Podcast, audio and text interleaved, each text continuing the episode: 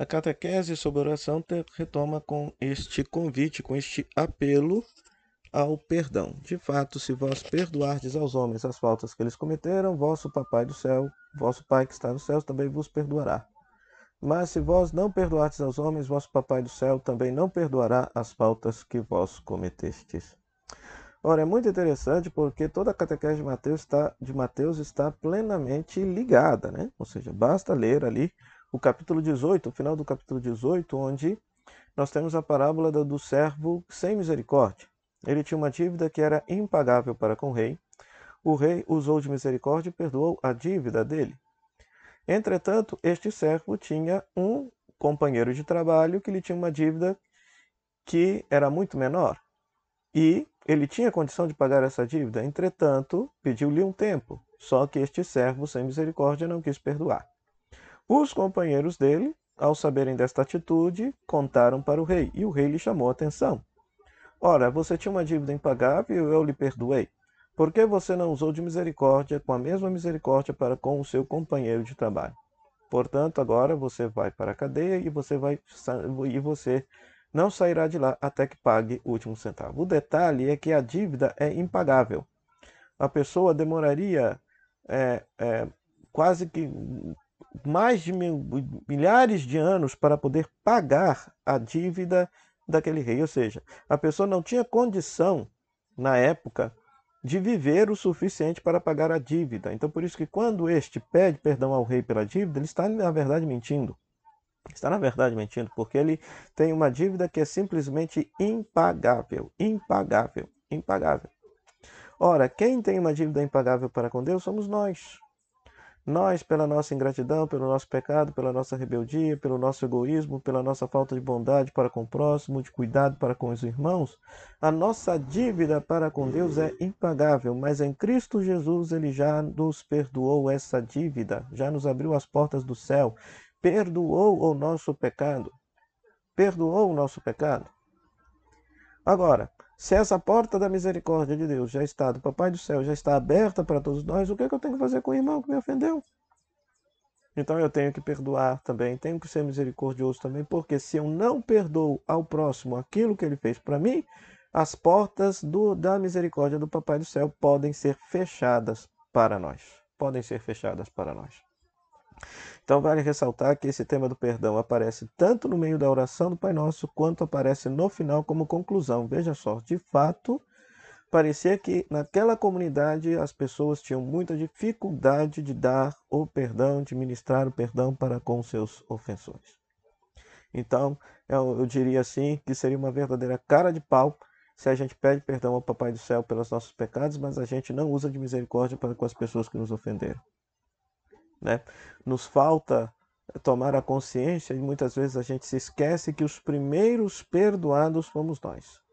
Paulo deixa isso bem claro lá na carta aos Romanos. De fato, Deus amou, Deus prova o seu amor para conosco de que forma? Deus entregou seu filho amado enquanto nós éramos pecadores. Ou seja, o perdão e a salvação de Deus foi dado a nós sem merecimento algum de nossa parte, quando nós não fizemos absolutamente nada para merecer aquele perdão. Por isso, o perdão não é uma escolha na vida de quem segue a Jesus, mas o perdão, eu diria quase que é uma obrigação na vida daquele que já se descobriu alcançado pela insondável misericórdia do Papai do Céu. Depois, o texto coloca a oração do Pai Nosso na catequese de Mateus, coloca esta mais expedito. E não nos deixes cair em tentação, mas livra-nos do mal. É interessante que, mais uma vez, a tradução litúrgica faz perder um pouquinho o sentido daquilo que está no texto original. Quando lemos o texto original, está: Não nos induzas à tentação, mas livra-nos do mal. Ou seja, pode parecer estranho, pode parecer estranho Deus nos induzir à tentação, Deus nos colocar numa situação de tentação. Mas não se esqueça que Deus, o Papai do Céu, fez isso com Jesus fez isso com Jesus, né? Lá no quando quando é logo depois que Jesus foi batizado, o filhinho de Deus foi batizado no Rio Jordão, o que que acontece? Ele foi induzido ao deserto. O Espírito empurrou Jesus para o deserto a fim de ser tentado pelo diabo, a fim de ser tentado por Satanás. Né? Então aqui nós aprendemos algumas lições. Durante nós, enquanto nós estivermos na história, enquanto nós estivermos na vida, nós haveremos de ser tentados, haveremos de ser provados, haveremos de ser testados. A finalidade do teste, a finalidade da prova, a finalidade da tentação não é fazer com que a gente caia no pecado, mas é para fortalecer a nossa virtude, para fortalecer o nosso, o nosso desejo de caminhar no bem. Basta recordar as tentações de Jesus, nas três tentações, quando Satanás coloca em xeque a condição de ser filho de Deus, pedindo adoração, lhe oferecendo todos os reinos do mundo, pedindo para que ele satisfazesse as suas necessidades materiais, Jesus responde alicerçado na, na palavra de Deus, né? colocando a sua vida, é, depositando com confiança a sua vida nas mãos de Deus, não só de pão vive homem, mas de toda palavra, somente ao Senhor teu Deus adorarás né? Não tentarás o Senhor teu Deus. Então veja, o momento em que Satanás tenta Jesus no deserto foi a ocasião em que Jesus, o Filhinho de Deus, provou a sua virtude, provou de fato a sua adesão a Deus. Então nós só provamos de fato a nossa adesão a Deus quando somos testados, quando nós somos provados. Quando somos provados. Agora aqui é claro, parece que quem reza e quem compôs esta oração tem ciência de que nós muitas vezes, ao sermos testados, ao sermos provados, nós vamos fraquejar. Então, por isso que se faz o pedido de que nós não sejamos levados à tentação, porque a nossa carne é fraca, porque nós somos fracos e muitas vezes haveremos de ser infiel. Depois vem livra-nos do mal, livra-nos do mal. Ou seja, o mal aqui significa justamente o adversário de Deus, o adversário, o inimigo de Deus né? Não só o, o inimigo de Deus, mas também todos os males que decorrem em nossa vida, ou seja, as desavenças, as guerras, conflitos, a fome, o desemprego, a doença, a enfermidade. Por quê? Porque nós, pelo fato de sermos criaturas, pelo fato de não sermos perfeitos, o mal pode ser uma possibilidade na nossa vida. A dor, o sofrimento, a maldade, o conflito pode ser algo que possa acontecer na nossa vida. Não estou dizendo que vá acontecer, mas muito provavelmente poderá acontecer. Da gente ficar doente, de entrar em conflito com alguém, de entrar em litígio com alguém, né? Então são esses males dos quais nós pedimos a Deus que possa nos livrar, que possa nos proteger, que o Papai do céu possa nos resguardar. Que o Papai do céu não nos coloque em situações de tentação, de prova, porque nós somos fracos, porque provavelmente haveremos de cair, mas se porventura estivermos nessas situações de prova de teste, que o Senhor, o Papai do céu, nos dê a graça, nos dê a força do Espírito Santo para que a gente possa resistir para que a gente possa permanecer fiel na nossa condição de filhos adotivos de Deus, vivendo como Jesus, na prática do bem, da verdade, da justiça e da caridade e amor aos, aos mais pobres. E que o Senhor também possa nos livrar de todos os males, os males do corpo e os males da alma. Sobretudo o mal do pecado, o grande mal que, que pode assolar a nossa vida. O diabo, Satanás, ele deseja o, o pecado. Ele deseja que a gente rompa a nossa amizade com Deus. Que a gente perca a graça de Deus e viva em desgraça, ou seja, sem a amizade do Papai do Céu. Então, por isso, que ao rezarmos essa parte da oração do Pai Nosso, possamos tomar consciência, tomar consciência de que haveremos de ser testados durante toda a nossa vida e peçamos ao Senhor a graça e a fortaleza para resistir aos testes e passar pelos testes e provas que inevitavelmente haveremos de passar na nossa vida. E que o Senhor, segundo sua bondade, Papai do céu, possa também nos livrar de todos os males, quer do corpo, quer da alma, sobretudo os da alma, que fazem com que a gente perca a nossa amizade com o Papai do céu. A catequese sobre a oração de Mateus continua com mais um pedido. Perdoa as nossas ofensas, assim como nós perdoamos a quem nos tem ofendido. Nós estamos lendo o texto litúrgico, é assim que nós lemos do texto que nos é apresentado na liturgia, é assim que nós aprendemos também a rezar esta parte na catequese e levamos esta oração para toda a nossa vida. Entretanto, quando nós lemos o Evangelho em grego e até mesmo numa boa tradução bíblica, nós vamos perceber que não se trata de perdão de ofensas, mas assim perdoa as nossas dívidas, assim como nós perdoamos a quem está ofendido. É, a palavra dívida aqui é proposital porque ela está em paralelo justamente lá com o final do capítulo 18, quando Pedro pergunta a Jesus quantas vezes devemos perdoar, sete, até sete vezes, Jesus responde setenta vezes sete, e conta aquela parábola do servo que não perdoou. E o rei que perdoou a grande dívida dele ao saber que ele não havia perdoado a pequena dívida do companheiro de trabalho, lhe disse: não de... Você não devia ter tido misericórdia como eu tive misericórdia de ti?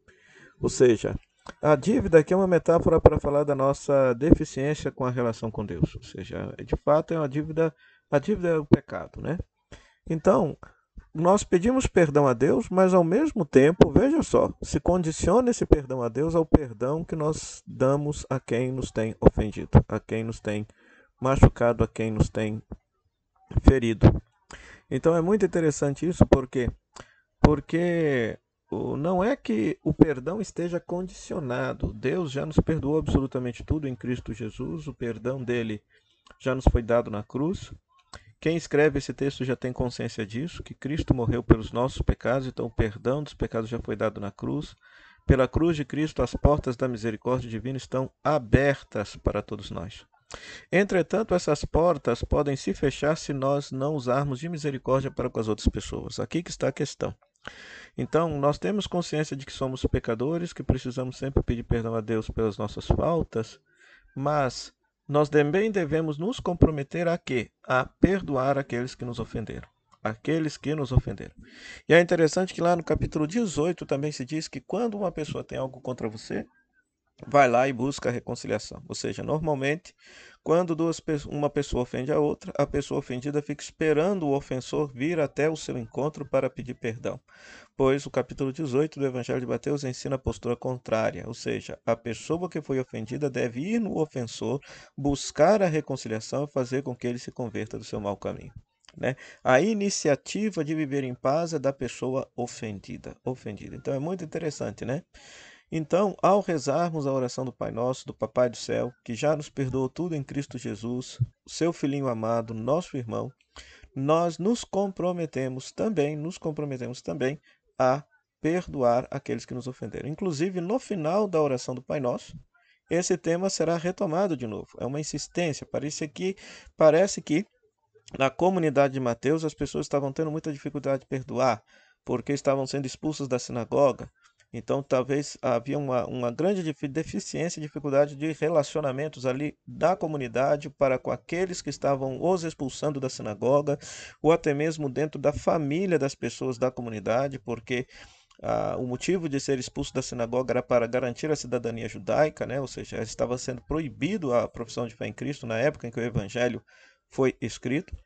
Mas fato é que, diante de qualquer circunstância, nós só podemos pedir perdão a Deus se a gente tiver a capacidade também de perdoar as pessoas que nos ofenderam.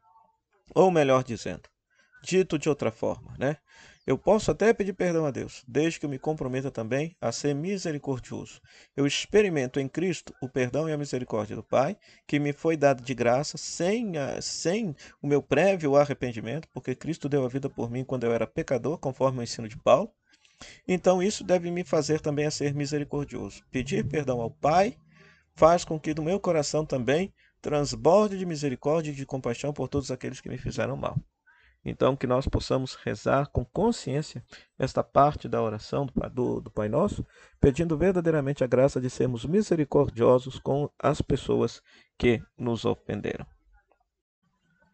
A seguir, a catequese de Mateus insere na oração do Pai Nosso o seguinte pedido: o pão nosso de cada dia dá-nos hoje.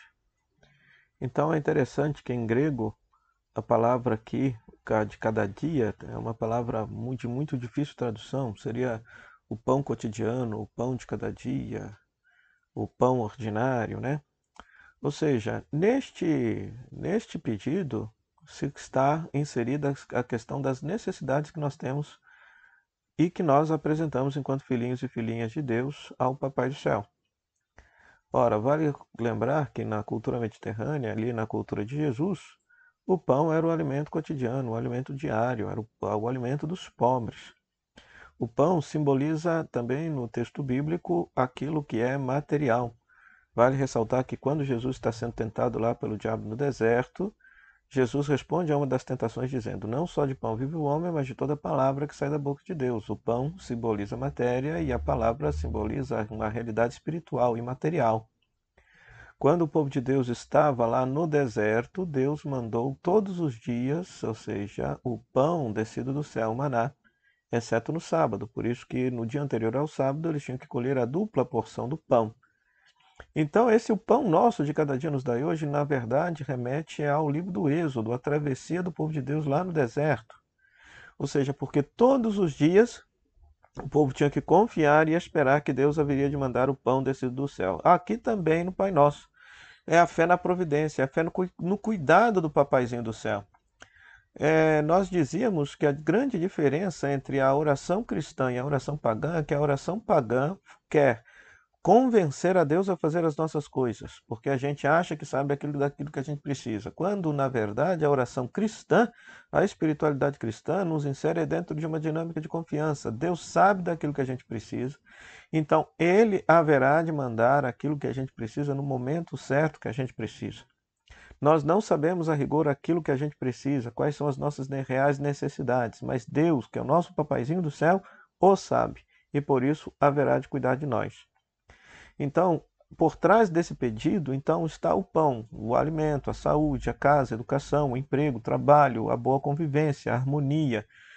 Nós podemos ler também sacramentalmente, porque quando esse texto é escrito, já existe o sacramento da Eucaristia, então o pão nosso de cada dia também é o pão eucarístico, que é o próprio Jesus, pão vivo descido do céu, que a cada dia nós não sintamos fome de Jesus, mas que Jesus nos seja dado e possa alimentar o nosso coração possa alimentar a nossa vida, possa é, alimentar o nosso coração, enchê-lo de amor, de paz, de relacionamento com Deus. Então, por trás desse pedido está o apresentar legitimamente as nossas necessidades, as nossas angústias, as nossas ausências diante de Deus, para que Ele, quanto Papaizinho do céu que nos ama, possa nos consolar, possa nos fortalecer, mas ao mesmo tempo, é um pão não de amanhã, é um pão de cada dia. Estou pedindo o pão de hoje. Amanhã haverei de pedir de novo, na certeza de que o papaizinho do céu haverá de me sustentar. Haverá de cuidar de mim. Então eu tenho de fazer a mesma experiência de fé que o povo de Israel fez lá no deserto, de cada dia aguardar e esperar que Deus mandasse o pãozinho descido do céu para alimentá-lo. Assim também, cada dia, o papaizinho do céu haverá de cuidar de seus filhos e filhas, com muito amor e carinho. Então, além de apresentar as nossas necessidades, é um ato de confiança, saber que Ele vela por nós todo dia. Todo dia Ele haverá de cuidar de nós, haverá de nos dar saúde, trabalho, casa, emprego, solidariedade, perdão, compaixão. Haverá de nos dar tudo necessário para que a gente possa bem viver com os irmãos e irmãs, bem viver com a natureza e bem viver com o próprio Deus, com o próprio Papaizinho do céu. Vale ressaltar também, eu gostaria de chamar a atenção, né, que todas as orações, todas as orações, todos os pedidos que estão na oração do Pai Nosso sempre estão conjugados na primeira pessoa do plural. Mesmo rezando sozinho, nós precisamos interceder pelos outros, rezar pelos outros. O Pai é nosso, o pão é nosso, né? Venha a nós o vosso reino, não venha a mim, entende? Ou seja, o pedido é sempre comunitário. Então, uma outra característica da oração verdadeiramente cristã é que, mesmo rezando sozinho, a gente traz os outros no nosso coração, traz os outros na nossa vida e a gente intercede para os outros. Aquilo que desejamos para mim, aquilo que eu desejo para mim, eu preciso também rezar, interceder e desejar para o outro, porque ele também é filhinho de Deus, ele é meu irmãozinho em Cristo e é filhinho do Papai do Céu.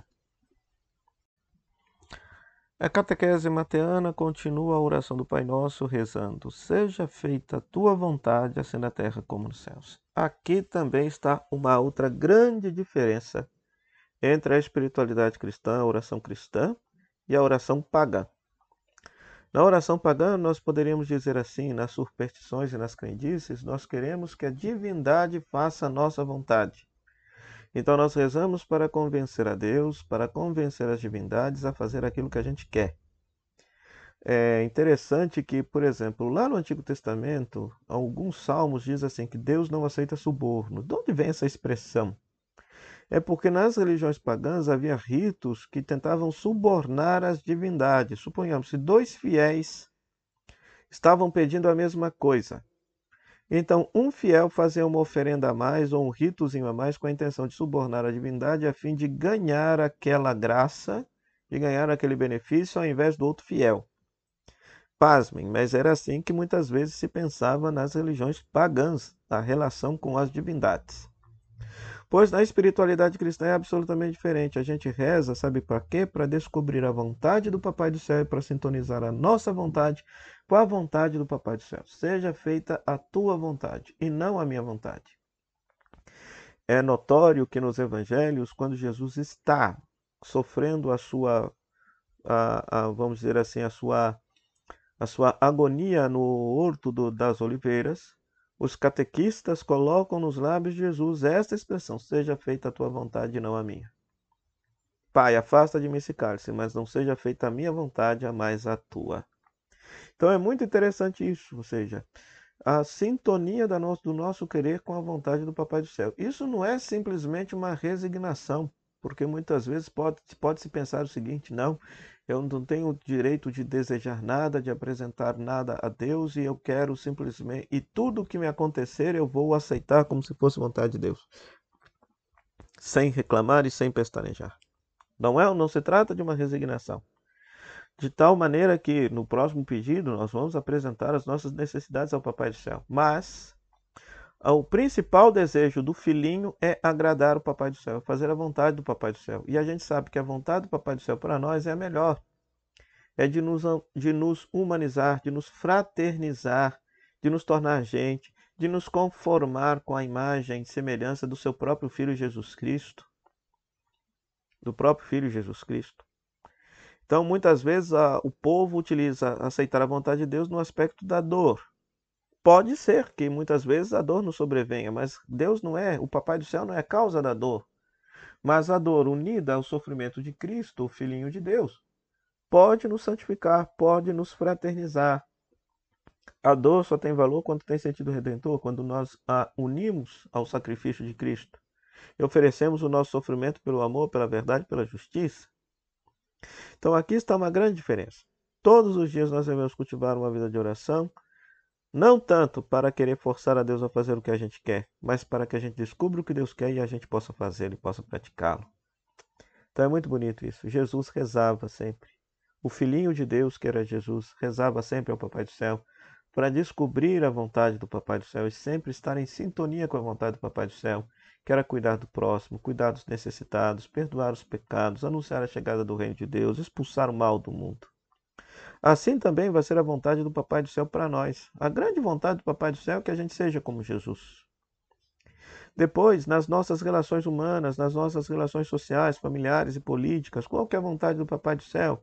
É que haja paz entre nós, que haja amor, respeito, solidariedade, compaixão, carinho. Coisas que andam muito em falta no nosso mundo. Então, pedir ao Papai do Céu que seja feito. No céu, tudo funciona do jeito que o Papai do Céu quer, mas aqui embaixo nem sempre, porque a gente atrapalha. Então, pedir que um dia a vontade do Papai do Céu possa ser plena nos corações humanos, que o coração humano se deixe tocar pela, pelo desejo do Papai do Céu, pela graça do Papai do Céu, e possa construir um mundo de justiça, paz, amor, de perdão, de respeito, de tolerância, de cuidado com aqueles que mais sofrem. E assim, a vontade do Papai do Céu, que sempre acontece de forma plena e cabal no céu, pode aos poucos ir acontecendo na nossa vida. Então nós rezamos para descobrir a vontade do Papai do Céu e sintonizar a nossa vontade com a vontade dele. A catequese mateana continua com o outro pedido: venha o teu reino. No Antigo Testamento acreditava-se que no fim da história de Israel, coincidindo com o fim da história da humanidade, chegaria de forma plena o reinado de Deus, haveria paz em todo o universo, conciliação entre todos os povos, e Deus reinaria sobre toda a humanidade a partir de Jerusalém. Esse era o reinado de Deus. Quando nós vemos Jesus pregando o Evangelho, ele diz: O reino de Deus está próximo ou o reino de Deus chegou. Convertam-se. Se o ser humano muda de vida e de conduta, ele adentra o reinado de Deus que já está aí. Então Jesus antecipa para a conduta humana, para a vida humana, o reino que está esperado em plenitude lá para o final. Lá para o final. A nossa conversão adianta a experiência do reinado de Deus em nossa vida. Então, esse é um dos pedidos que se faz na oração do Pai Nosso. Nós devemos sempre pedir a Deus, ao Papaizinho do céu, que Ele reine em nossa vida. Venha o teu reino. Venha o teu reino. Vale ressaltar que esse pedido muitas vezes as pessoas rezam e não têm consciência que o reino se dá na história da humanidade. Se dá na história da humanidade. O reino de Deus é este mundo, as nossas relações humanas, políticas, sociais, familiares, religiosas, todas organizadas a partir do critério de Deus. E devemos sempre pedir que o reinado de Deus aconteça. Basta olhar a nossa vida ao nosso redor, o que que os reinados humanos estão produzindo? Guerra, violência, fome, discriminação, desigualdades, morte sem fim, desentendimentos, né? E quando Deus reina, existe fraternidade. Quando Deus reina, existe paz. Quando o papaizinho do céu reina, existe amor e respeito para com todos, porque lembra, o papaizinho é nosso. A consequência de aceitar a Deus como nosso papai, como nossa fonte, como nosso criador, do qual depende-se toda a nossa vida, a consequência disso é a fraternidade, é o respeito pelo próximo, porque o papaizinho é papai dele também, é papai do outro também, do que pensa diferente, do que crê diferente, do que age diferente de mim. Então venha o teu reino. Né? O reino não é uma realidade, vamos dizer assim, territorial, mas é uma, uma realidade existencial. Por isso que alguns autores vão preferir a palavra reinado. Né? O reino está localizado no lugar, agora o reinado não, é a atitude de Deus reinar. Deus pode reinar em todos os corações que se abrem à sua graça, ao seu amor. E foi essa a grande intenção de Jesus. Se, digamos assim, no século I, a imensa maioria do povo de Israel imaginava o reinado de Deus num, num, ambiente localizado que se dá em Jerusalém, a partir de Jerusalém, em todos os lugares, espalhando-se para todo o criado. Jesus vá, coloca numa atitude espiritual e existencial a condição do reinado de Deus, a presença do reinado de Deus. O reinado de Deus se dá na medida da nossa conversão. Convertei-vos e crede no Evangelho. Qual que é o Evangelho? O reino de Deus já está aí, já chegou. Experimenta, experimentaremos o reinado de Deus na medida da nossa conversão, da nossa mudança de mentalidade, da nossa mudança de conduta. Por isso que quando Jesus cura os enfermos, expulsa os demônios, perdoa os pecados, ele fala: o reino de Deus já está aqui. Está no perdão dos pecados, está no cuidado dos enfermos, está na expulsão da força do mal, está no tratar o outro como irmão, como irmã, está na acolhida, na inclusão, no respeito por aquele que é diferente. Nestas atitudes já se dá o reinado de Deus, já se dá o reinado de Deus. Isso pode parecer muito utópico, mas não é utópico. Ou seja, é, Jesus deixa bem claro, na vida de Jesus, na conduta de Jesus, já estava instaurado. Onde Jesus tinha essa conduta, tinha essa postura, o reinado de Deus se dava ali. Para nos ensinar que se nós hoje também temos a mesma conduta, temos a mesma postura, o reinado de Deus, o reinado do papaizinho do céu acontecerá ali também. Então, que esse possa ser também um grande pedido, um grande conteúdo das nossas orações, que a gente deseje, que a gente não espere, não, não tenha uma esperança passiva que só lá no fim as coisas vão se ajeitar. Não, mas que a gente se comprometa por adiantar. Se a gente sabe que o reino é de paz, de amor, de fraternidade, então sejamos construtores de amor, paz e fraternidade, de respeito, de perdão, e aí o reinado de Deus já se dará no seio de nossa casa, nossa família, dos nossos amigos, onde quer que a gente esteja. Depois a catequese continua: santificado seja o teu nome. Ah, o Antigo Testamento utiliza a palavra kadosh, santo, para se referir sobretudo a Deus. A palavra kadosh significa literalmente separado ou distinto. Os judeus utilizavam essa palavra para, para afirmar que Deus é radicalmente diferente de tudo aquilo que ele criou. Então, como que se santifica o nome de Deus? O ser humano não tem como santificar aquele que é o próprio santo por excelência, que é o próprio Deus, que é o próprio papaizinho do céu. Mas santificar o nome, ou seja, o nome na literatura bíblica identifica a própria pessoa, não se dissocia o nome da pessoa. Então é como se dissesse assim: santificado seja Deus, ou seja, que Deus seja de fato considerado distinto, a fonte origem de toda a vida, a fonte origem de todo criado. Então, santificamos o nome de Deus quando nós tratamos a Deus a, com devido respeito, com devido carinho, o papaizinho do céu. O papaizinho do céu. Né? Ou seja, santifica-se o nome de Deus quando nós reconhecemos a nossa dependência de Deus. Por quê? Porque isso aqui é catequese judaica pura. Se Deus é distinto de tudo aquilo que ele criou, então significa que ele é o criador. O papaizinho do céu é o criador. E nós somos, muito embora filhinho, filhinhos e filhinhas amados da parte de Deus, somos criaturas. Enquanto criaturas, nós não temos existência em nós mesmos. Nós, a nossa existência depende do papaizinho do céu. A nossa existência está nas mãos do papaizinho do céu.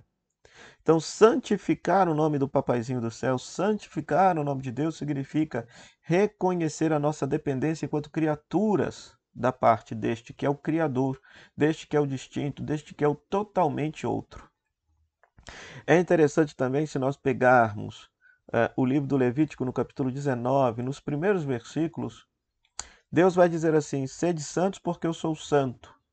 E aí vai elencar uma série de posturas éticas que o povo de Israel deveria ter para santificar o nome de Deus. Cuidar do próximo, cuidar daquele que é portador de deficiência, não mentir, não roubar, não matar, não prejudicar o outro. Né? Ou seja, santifica-se o nome de Deus, tendo um comportamento distinto daqueles que não acreditam em Deus. Um comportamento, sobretudo, ético. E desta forma nós mostramos que Deus é santo, que o papaizinho do céu é santo que o papaizinho do céu não se confunde com absolutamente nada daquilo que vê. Santificar o nome do papaizinho do céu significa reconhecê-lo como absolutamente distinto, misterioso, inacessível, mas ao mesmo tempo próximo, mas ao mesmo tempo próximo. Ou seja, Deus não é nada daquilo que se vê, inclusive nada daquilo que nós imaginamos, porque muitas vezes aquilo que está na nossa cabeça é uma projeção nossa sobre o mistério de Deus. Mas Deus é santo. Deus está para além das nossas imaginações, Deus está para além das nossas especulações, muito embora tenha se revelado. Ao se revelar como Pai, Filho e Espírito Santo, é, ele mostra para o ser humano o que é um pouquinho do seu mistério, mas não se esgota o mistério de Deus.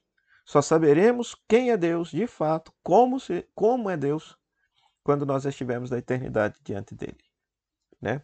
Então, santificar o nome de Deus, santificar o nome do papaizinho do céu, tratá-lo com devido respeito, reconhecê-lo como fonte de toda a nossa existência, ter um comportamento zeloso que mostre a santidade, a presença do papaizinho do céu em nossa vida, né? E sobretudo, e sobretudo, reconhecer a nossa dependência. Somos bebezinhos nas mãos desse papai do céu né? Ou seja, ele enquanto totalmente outro, eu fazendo parte da criação. Então a minha vida enquanto criatura e filhinho e filhinha amada de Deus depende em tudo daquele que é a fonte da minha existência, o papaizinho do céu. Depois Mateus continua com a sua catequese. Vós deveis rezar assim: Pai nosso que estais nos céus. Então é muito interessante. Por quê? Qual é a palavra que aqui aparece. Segundo os estudiosos e pesquisadores do Jesus histórico, aqui está uma palavra que provavelmente saiu das, dos lábios de Jesus, que é a expressão pai, em aramaico abá. E aqui, quando a gente traduz para o português, a gente perde um pouquinho da força do sentido original da palavra, porque abá, em, em hebraico, ab é pai. Abá é como se fosse um papaizinho querido, o papaizinho. Segundo os filólogos, tratar-se-ia justamente de da primeira expressão que o bebezinho utiliza para se referir ao seu papai. Ele está tentando balbuciar ab e acaba falando abá. Então é como se fosse um bebezinho se referindo, tentando se relacionar com seu papai. Né? É uma linguagem afetuosa, de amor e de confiança. E aqui talvez esteja a, o ponto central da espiritualidade cristã. Muito embora as pessoas se digam católicas, se digam cristãs, mas elas não se relacionam com Deus como se fosse seu papaizinho do céu. Se relacionam com Deus Todo-Poderoso, Criador do céu e da terra, um Deus juiz, vingativo, etc. Que não é o Deus de Jesus Cristo. O Deus de Jesus Cristo é Abá, é papaizinho. Papaizinho. Cuida de nós como filhinhos e filhinhas. Sabe do que nós precisamos. E além disso, é Pai Nosso, é um papaizinho nosso, que nos faz todos irmãos e irmãs. O pai não é meu, o papaizinho não é meu, o papaizinho é também do outro.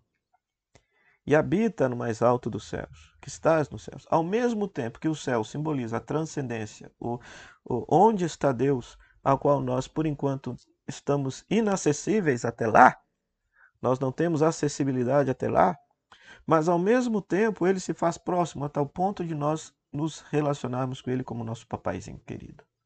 É interessante que o papaizinho é papai de Jesus, mas Jesus quer que o papai dele seja também nosso papai, então por isso nos ensinou a chamar de Pai Nosso. Do ponto de vista da religião judaica, todo judeu considerado filho de Deus, e essa expressão chamar a Deus de Pai era normal na religião judaica. Tem várias orações que se referem a Deus como Pai. Como Pai.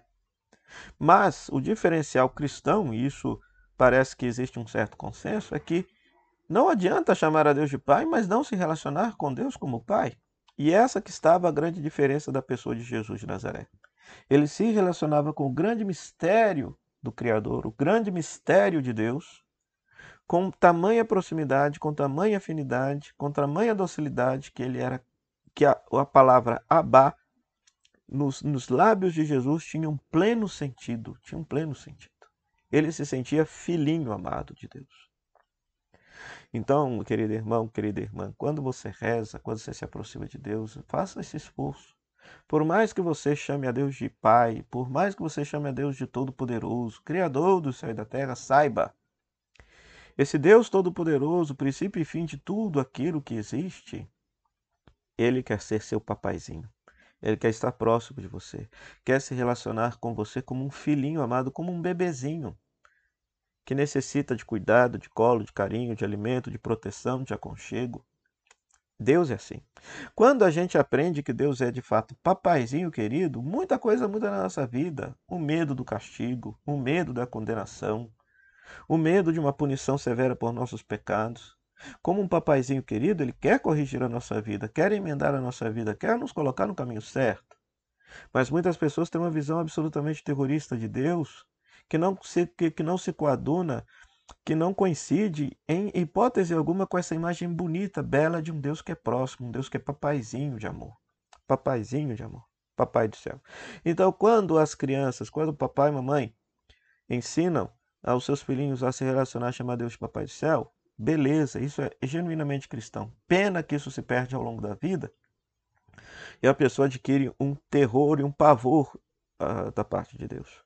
É claro, Deus merece nosso respeito, Deus merece nosso temor, mas, sobretudo, Ele quer ser amado, amado da nossa parte e estabelecer uma relação conosco como nós se fôssemos os seus filhinhos, os seus bebezinhos de colo, que olha com muito amor e carinho para Ele, dizendo: Papaizinho, abá, papaizinho. Nesta terça-feira, nós fomos brindados com um texto que no qual Jesus ensina a oração do Pai Nosso na versão de Mateus. Gostaria de meditar e fazer um instante de espiritualidade com vocês a partir da leitura desse texto. Naquele tempo disse Jesus a seus discípulos: Quando orardes, não useis muitas palavras como fazem os pagãos. Eles pensam que serão ouvidos por força das muitas palavras. Não sejais como eles, pois vosso Pai sabe do que precisais muito antes que vós o peçais. Então veja só, querido irmão, querida irmã, todo, toda religião tem o costume da oração, tem o costume da, de fazer preces, elevar preces a Deus. Aqui, qual a distinção que a catequese de Mateus faz em relação à forma de rezar dos pagãos? A forma de rezar dos pagãos. Os pagãos usam muitas palavras e pensam que serão ouvidos por força das muitas palavras. Então veja, no, numa experiência que não, é, que não seja autenticamente cristã, pensa-se que Deus será convencido ou que a vontade de Deus será mudada por força de muitas palavras. Ou seja, o fiel tenta convencer a Deus, tenta ludibriar a Deus ou tenta barganhar com Deus. Ou, digamos assim, nós sabemos que até na religião antiga se fazia muitas loas, elogios às divindades, a fim de que as divindades pudessem abençoar os fiéis. E a catequese de Mateus nos ensina justamente o contrário. Deus não nos ouve porque a gente fala muito. Na verdade, é o Deus que é o Pai do céu, sabe do que nós precisamos muito antes que vós peçais. E aqui que está o critério. Muitas vezes nós rezamos e pedimos coisas das quais nós verdadeiramente não precisamos. Não precisamos. O Pai sabe do que a gente precisa, sabe do que é aquilo que a gente necessita. O papai e mamãe sabe aquilo que o filho precisa para poder crescer com saúde, com vida, saúde e paz. Quando o papai e mamãe dá sempre aquilo que o filho quer, aquilo que a filha quer, na verdade não está educando aquela criança, não está educando aquele ser. Está criando um monstrinho, na verdade, porque porque está criando um ser que não sabe lidar com a frustração com a negativa, com as coisas, com os nãos que haverá de levar na vida. E Deus nos concede, o Pai do céu nos concede aquilo que a gente precisa, não aquilo que a gente quer, porque muitas vezes aquilo que a gente quer não nos fará bem, não nos aproximará nem dele, nem do próximo, nem dos irmãos, nem da santidade. Né? Então é muito interessante, nós, enquanto piedade, eh, enquanto fé católica, nós temos o costume de novenas, trezenas, orações, etc. Então a gente precisa ter um cuidado muito sutil, porque se a gente pensar que, e até mesmo na crendice popular, se tem as campanhas, se tem as superstições, se tem as correntes de oração, tudo isso, segundo a fé da igreja, é superstição. Porque quando a gente pensa que Deus será movido por força das palavras, ou porque eu rezo de determinada maneira, ou porque eu faço determinados ritos, no fundo, no fundo, eu estou atribuindo a essas palavras, a esses ritos, um poder meio que mágico, como se fosse algo automático. Não. Rezar, na verdade, eu estou entrando em intimidade com uma pessoa que tem querer, que tem vontade, que tem inteligência, que é o próprio Pai do céu. Né? Então, é, e aqui está o início desta catequese orante do, do evangelista Mateus. Né? Então, que nós possamos fazer da nossa vida de oração, não como os pagãos, tentando convencer a Deus por força de muitas palavras, pois o Papai do céu já sabe do que a gente precisa, né? Porque ele é nosso Papai do céu. Então não precisa dizer muita coisa. Aliás, muita coisa que a gente diz, na verdade, a gente nem tem noção daquilo que está dizendo. Por quê? Porque muitas vezes a gente está pedindo aquilo que a gente de fato não precisa. E o Papai do céu sabe daquilo que a gente precisa, sabe das nossas necessidades sabe daquilo que é necessário para que a gente tenha vida, saúde, paz e, sobretudo, santidade e amizade com o Senhor. Então, essa seria a primeira lição da catequese orante de Mateus.